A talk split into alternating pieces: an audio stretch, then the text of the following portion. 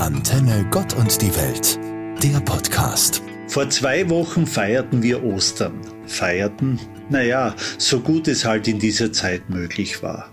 Aber Ostern ist noch nicht vorbei. Ostern dauert nicht nur die 50 Tage bis Pfingsten, Ostern ist. Da können uns noch so viele Pandemien am Nerv gehen. Ostern dauert mein Leben lang.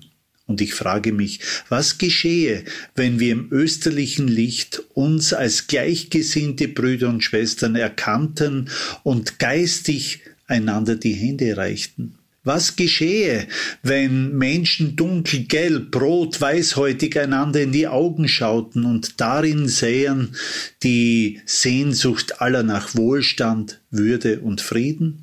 Was geschähe, wenn wir in österlicher Dankbarkeit die Erde, unser aller Haus so sehr schätzten, ihr in geschwisterlicher Abhängigkeit mit Respekt und Zärtlichkeit zurückgäben, die Wohltaten, die sie uns so freizügig schenkt?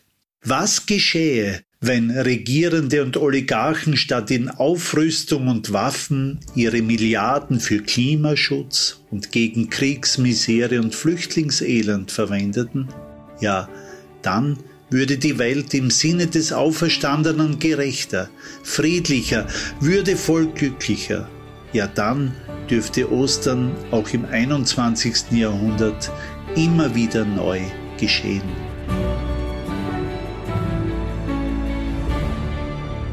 Auferstehung ist nicht einfach zu glauben.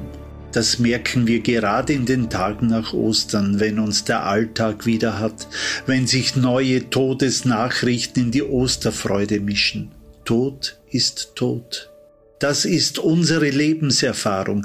Deshalb wollen die biblischen Erzählungen auch nichts beweisen. Sie erzählen einfach Geschichten, Liebesgeschichten.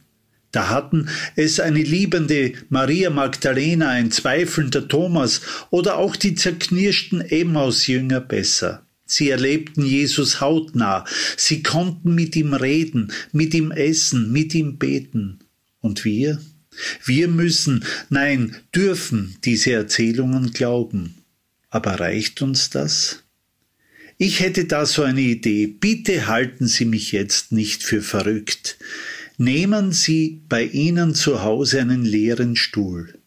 Stellen Sie diesen zu den anderen Sesseln am Tisch und reservieren Sie ihn für Jesus. Und nun stellen Sie sich vor, Jesus kommt und setzt sich zu Ihnen auf den leeren Stuhl.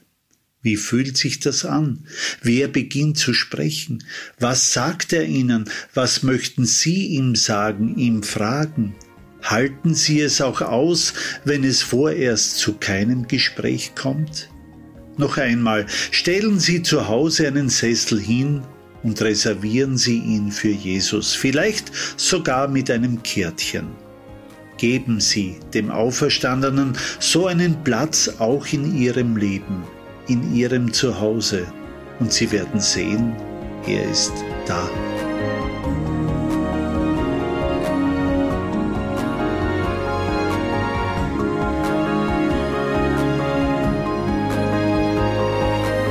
Ein großer Song mischte heuer in diversen Hitparaden ganz vorne mit.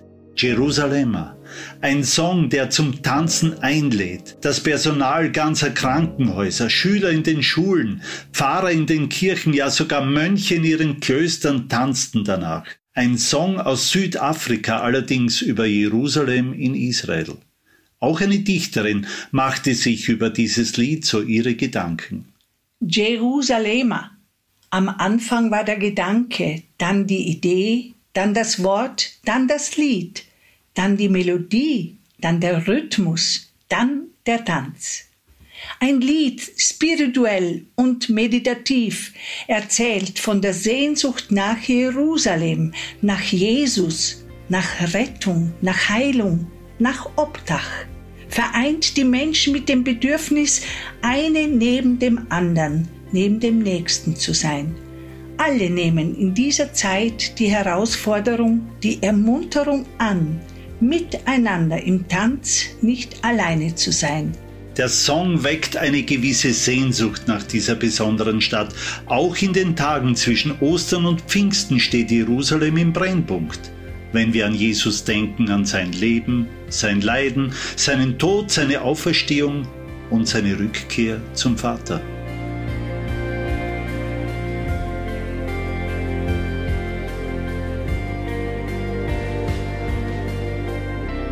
Anfang April 1946, also genau vor 75 Jahren, erschien in Paris zum ersten Mal ein schmales Büchlein, ein als Kinderbuch getarntes Märchen für Erwachsene. Titel Der kleine Prinz. Der Dichter Antoine de Saint-Exupéry meinte zu seinem Werk, dass er nicht möchte, dass man sein Buch leicht nimmt. Kein Wunder, bringt es doch die wirklich wichtigen Dinge des Lebens wie Liebe, Freundschaft, Macht, Einsamkeit und Tod so märchenhaft auf den Punkt. Weiters will uns der Dichter einen Spiegel vorhalten. Was habt ihr aus euren Kindheitsträumen gemacht?